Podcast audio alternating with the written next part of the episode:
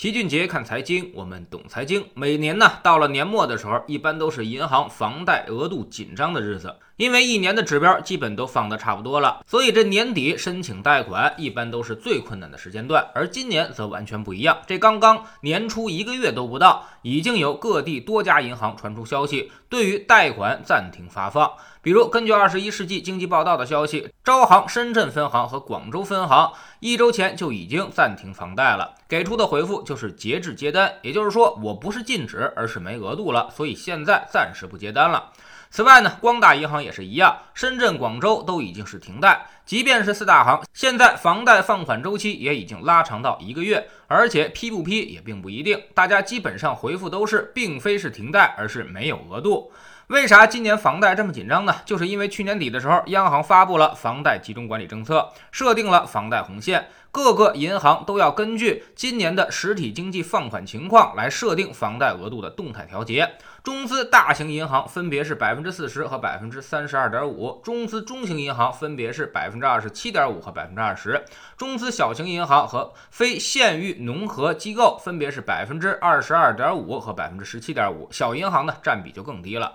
要知道，以前房贷这块对于银行来说，那都是优质的生意，最多的时候涉房贷款能达到百分之六十。现在一下缩减了额度，而且是根据贷款比例进行缩减的，这就让银行是非常紧张。银行的工作人员表示，目前没有任何解决办法，上面卡的非常死，只能够继续等待。对于申请人来说，你也只能够在那儿排队。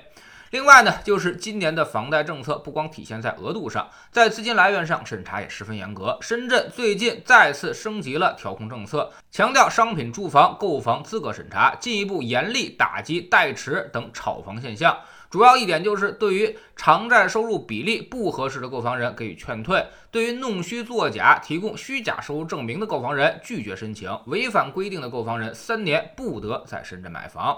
这其实是一个很普遍的现象了。据老齐所知，现在买房贷款的很少有人不提供虚假收入证明，基本上都是通过跟单位的财务搞好关系，然后搞一个明显高于自己收入的证明出来，企图呢多贷款，比例可能达到百分之八十以上。以前银行都是睁一只眼闭一只眼，按照银行的规定，房贷收入比要在百分之五十以下。比如你每月还贷一万块钱，那么你得提供两万块钱的收入证明才行。而现实生活中呢，哪有那么多人月入两万呀？于是，那些赚一万三四的人也敢往上报，硬说自己月入两万了。有的本单位开不了证明，还到外面找个公司开证明。这些服务中介就可以帮你提供，所以很方便。如果把这个口子堵上了，再给予严格的处罚，至少一半的贷款需求可能会消失。所以老齐其实早就建议这么干了，值得全国去推广。如果银行有兴趣，不怕费功夫的话，可以再去查查那些存量房贷，至少有一半贷款都有问题。当然，我也知道银行肯定没这个兴趣，自己打脸玩，能管住增量就已经很不错了。总之，今年的金融管控上会比较猛，所以短期房价飞起来的可能性其实并不大。对于大家来说呢，老齐有这么几点提醒。首先呢，刚需贷款买房不买不行的那种，那就赶紧买吧。这种刚需买房的，基本上都是指望着贷款的。如果贷款下不来，那你可能买房梦就此落空。上半年额度都这么紧张，下半年估计就更紧张了，而且排队的人可能也会越来越多。即便是四大行给你排出去几个月，也非常正常。其次呢，刚需全款买房的可以等到今年下半年再出手。今年额度会非常紧张，会把很多想买房的人挡在门外，到时候买家就更加稀缺了，你也就有了更多的溢价空间。所以全款的优势会越来越明显。第三，不要再做过桥贷款了。以前有的朋友为了顺利买房，去借一笔过桥资金，然后等房贷下来之后再进行归还。现在千万别这么干了，房贷可能一时半会儿还真下不来了。那么过桥贷款可能一下就拖死你，后面的利息会非常非常的高。第四呢，对于卖房的人来说，也要有心理准备，在合同上签好违约条款，可以多收一点保证金。今年签了合同，贷款批不下来的可能性会比较大，而买家则要刚好相反，你要想到自己有这个风险。第五，手里有钱可以提前考虑还房贷，别听某些大 V 的忽悠，什么房贷是你能借到的最便宜的钱，应该多用于去投资赚取价差。要知道，投资是需要知识和能力的。百分之九十的人在投资市场上可都是赔钱的，剩下那百分之十，有一多半都赚不出这个房贷的利息。要是投资市场上那么好赚，那银行凭啥把钱这么便宜借给你呢？银行投资不比你专业吗？特别是现在的资本市场涨幅已经较大了，后面的预期收益率变得非常低。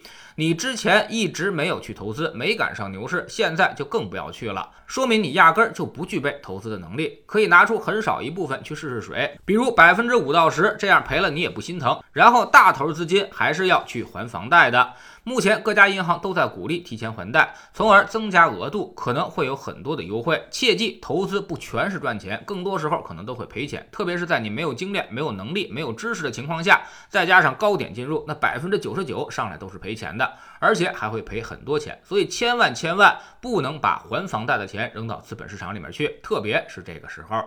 在知识星球秦杰的粉丝群，这里是我们跟大家分享投资心得的地方。我们之前给出了几个组合，替代理财从不赔钱的三三三幺组合。去年的年度回报达到了百分之六，替代信托适合于资金归结的四三二组合，去年也超过了百分之十三。攻守平衡越震荡收益越高的三三二二组合，回报在百分之十八到百分之二十。最激进的十年财务自由的首选五个二组合，已经连续两年回报超过了百分之二十五。那么今年我们更看好哪个组合呢？又该怎么去做这种投资的防守，把这两年几乎翻倍的收益装到口袋里？我们总说投资没风险，没文化才有风险。学点投资的真本事，从下载知识星球 APP。找齐俊杰的粉丝群开始，新进来的朋友可以先看《星球的置顶三》，我们之前讲过的重要内容和几个风险低但收益很高的资产配置方案全在这里面。